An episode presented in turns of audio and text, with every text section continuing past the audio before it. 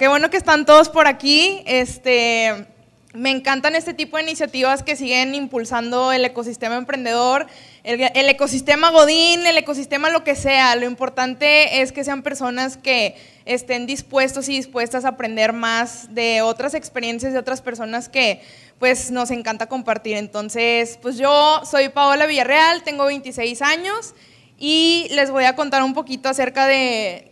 Ay, me pasé, ¿cómo le regreso? Ya, perdón, eh, de relaciones públicas. Pero primero que nada, quiero hacer una mini encuesta, si alguien se atreve a levantar la mano y decirme para ustedes, ¿qué son relaciones públicas? ¿Algún valiente o voy a elegir al azar así? Ok, ¿qué son?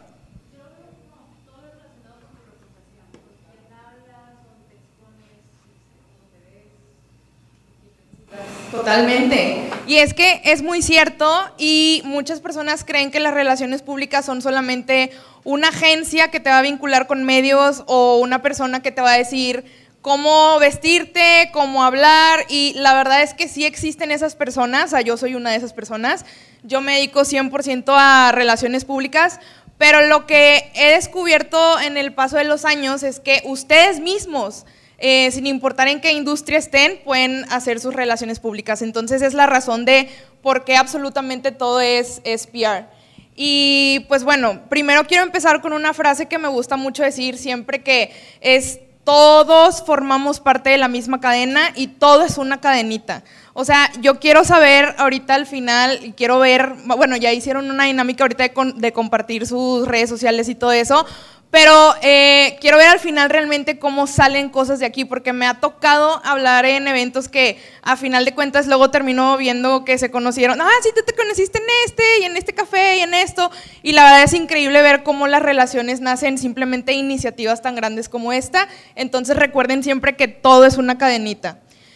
Y eh, para presentarme y que esto no se trate de mí, sino darles como los consejos básicos que yo aprendo y hago día con día. Yo soy licenciada en Ciencias de la Comunicación. Cuando yo estudiaba, eh, obviamente mi sueño era estar en televisión y en radio. Y sí tuve la oportunidad de estar, pero la verdad no era lo que pensaba. Salí corriendo, me asusté y dije nunca más así. Y este, trabajé cuatro años en una revista que está allá. Ahorita que la vi, sentí bien bonito porque... Eh, Creo que hay lugares que te hacen crecer muchísimo y la revista es Pro Magazine. Fui editora cuatro años. Entonces, literalmente yo entré escribiendo noticias de emprendedores y fui subiendo como, no tanto como de puestos, sino como de aprendizajes. Eh, y eso me llevó a entrevistar 450 emprendedores en toda Latinoamérica, de los más chiquitos que iban comenzando hasta ahorita, algunos que ya se convirtieron en unicornio. Entonces, lo que yo empecé a hacer, muchos no saben esto, eh, es que todos esos aprendizajes, siempre que platicaba con alguien, con algún emprendedor, yo los anotaba. O sea, yo decía, ¿qué aprendí de María Teresa Arnal de Google? No, pues me dio este consejo. Entonces, todos esos consejos, a la larga, los fui tomando y fui haciendo como un diario, por así decirlo, eh, de hacks y de consejos que me han enseñado otros emprendedores. Es muy importante que en estos momentos ustedes conozcan sus palabras clave.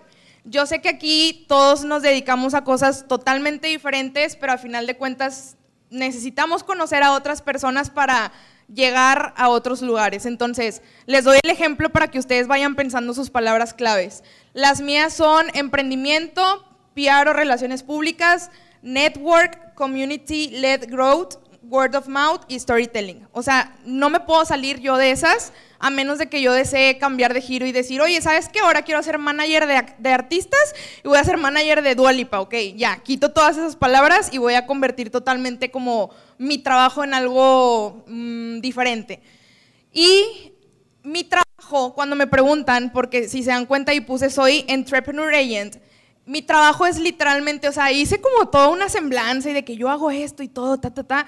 Y me di cuenta que es muy largo y es más fácil explicar lo que tú haces en dos o tres palabras. ¿Qué es lo que haces o qué es lo que hago yo?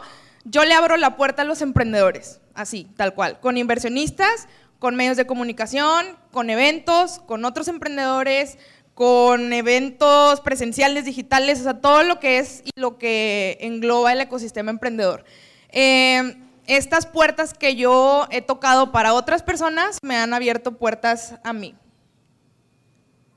Y pues esto es un poquito como de, ahorita les voy a explicar lo que es como hacer un mapeo de tu red, pero mm, desde que yo renuncié a la revista, la verdad es que mi miedo más grande, o sea, y creo que es el miedo de todos los emprendedores, era, ¿qué voy a hacer si me quedo sin dinero? O sea, en verdad yo decía, güey, ¿qué voy a hacer si un día no, o sea, no me cae un ingreso, no me paga nadie o nadie me quiere contratar yo sola? Porque todo el mundo me veía como, Paola, sí, búscala porque te va a entrevistar y te va a sacar en la revista, ¿no? Y era como también, pues siento que me buscaban por eso, pero realmente era por mi trabajo.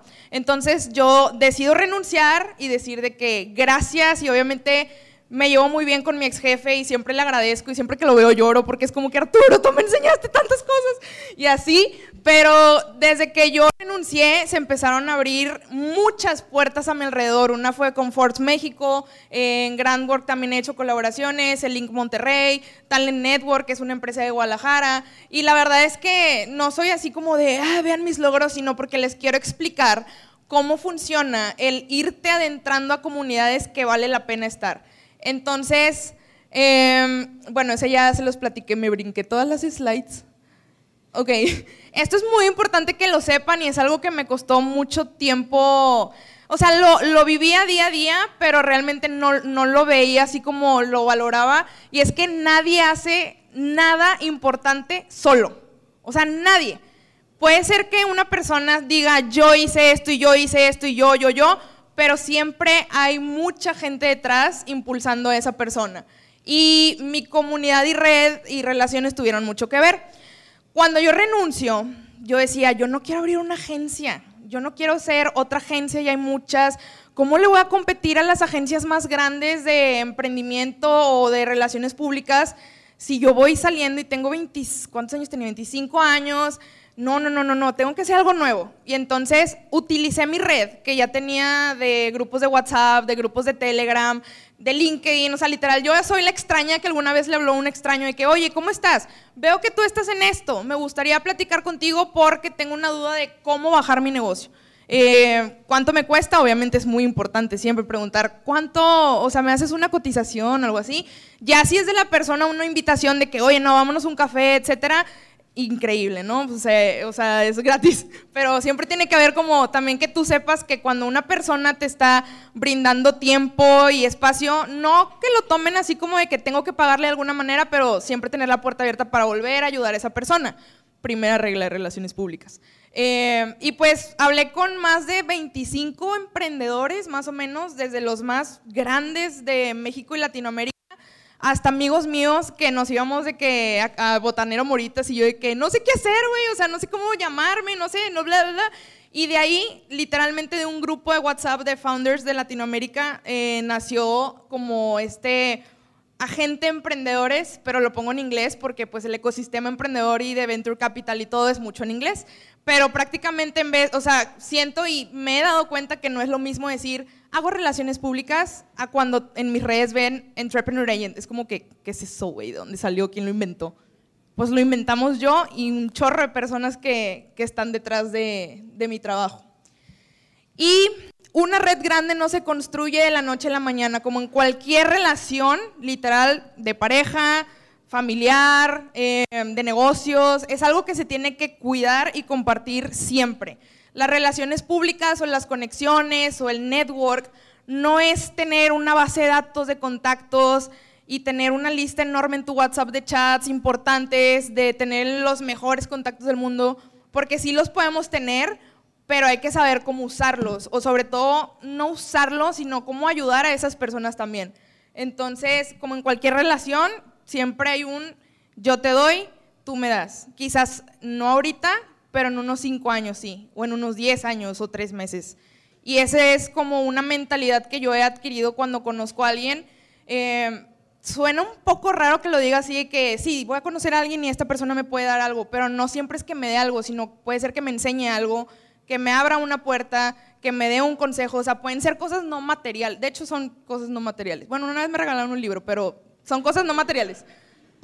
Y bueno, Justo aquí está la definición eh, de relaciones públicas que saqué de Google y que es la que viene como en todos los libros de texto, así de que de los que yo tenía en la escuela que 1801 y así, las relaciones públicas son personas que se encargan de establecer un conjunto de acciones de comunicación estratégica, ¿no? O sea, suena así muy formal y muy bonito y todo, su objetivo consiste en obtener un resultado mediante herramientas de investigación y técnicas de comunicación. Si yo hubiera leído esto antes de dedicarme a esto, me hubiera dado un infarto. Literalmente hubiera dicho que es que suena muy formal. O sea, eso suena como algo que podría ser una chava a lo mejor de 35, 40 años o más grande, más madura, con más trabajos, con más experiencia. Pero yo siempre lo transmito mejor así. ¿Qué es relaciones públicas para ustedes? O sea, no para mí como PR, sino para ustedes puede ser su esencia digital o marca personal, el network que van creando eh, y cuidando, siempre pongo mucho cuidar, eh, sus redes sociales, social media, el contenido, el, el cold outreach, más que ser como contenido en redes, o sea, por ejemplo en LinkedIn, pues sí se usa mucho ser como todavía muy formal, ¿no? O sea, tener una comunicación más formal, pero al final de cuentas pueden sacar muchísimos deals de ahí. O sea, yo, es mi red favorita, la verdad, yo la amo. Y ahorita LinkedIn pues tiene muchos programas para creadores de contenido y para emprendedores y así. Eh, tener bases de datos, eventos, presencia, alianzas, publicidad de boca en boca, prensa, medios de comunicación, comunidades. O sea, realmente todos aquí, si alguien tiene algo de aquí, aunque sea una cosa, son relaciones públicas. Pero lo vemos tan normal del día al día de que el chat de emprendedores, y es como que dices, ay, pues nada más comparten eventos y nada más ponen que hacen y son relaciones públicas. Indirectamente son PR. Y el PR está absolutamente en todo lo que nos, nos rodea. Como decía Sam ahorita, que las redes sociales van creciendo y antes pues Nada más los medios de comunicación eran los medios tradicionales, televisión, radio, las revistas, periódicos, y claro que siguen existiendo y siguen teniendo, no les puedo decir ni la cantidad de poder que tienen.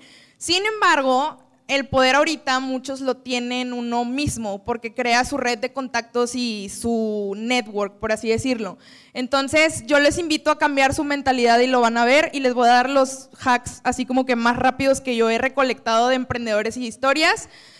Número uno, los obstáculos mentales del PR o de las conexiones. Eh, he escuchado a mucha gente que me dice, es que yo te admiro mucho porque hablas muy bien y tienes una red enorme así, pero la verdad es que ahorita estaba así de que, de que, o sea, sí me pongo nerviosa, sí es difícil a veces de que compartir cosas, eh, pero lo más importante es que muchos me dicen de que es que yo soy introvertido o es que yo soy introvertida, es que a mí me da miedo, es que a mí me da pena. Y ese es un obstáculo mental de las relaciones públicas. Eh, yo sé que es difícil y varía mucho de personalidades, así tiene que ver mucho la personalidad de las personas, pero es un obstáculo totalmente mental el que dirán, qué van a pensar de mí, cómo me, cómo me voy a presentar con Arturo Elías Ayub si yo soy un emprendedor de Monterrey que conoce 150 emprendedores el caso bueno, así. Soy un emprendedor de Monterrey o emprendedora de Monterrey, tengo mi red de tal y me voy a presentar. Y ahorita les voy a contar cómo llegué con Arturo Elías Ayú por Instagram. Eh, el número dos es sigue invirtiendo tu tiempo en eventos como este. Aquí yo siempre he dicho, no sé si alguien cree así como que en las cosas de las energías y así, no quiero ser esa persona, pero sí soy. Pero en este tipo de eventos la energía es increíble, o sea, la gente sale súper contenta, con, o sea, con motivación, ganas de seguir adelante. Esto vale la pena. Y esto es un esfuerzo y esto requiere tiempo. Son las nueve de la noche, podríamos estar viendo de Umbrella Academy, Dios mío, está buenísima. Pero estamos aquí porque queremos seguir aprendiendo y compartiendo y conociendo. Entonces, esto es lo que más vale, seguir invirtiendo su tiempo en eventos que como este foro es totalmente gratuito, habrá otros que cuesten y que tú digas, uy, no quiero pagar, pero a veces vale la pena. Este es mi, favorito, apalanca, colabora y recorta.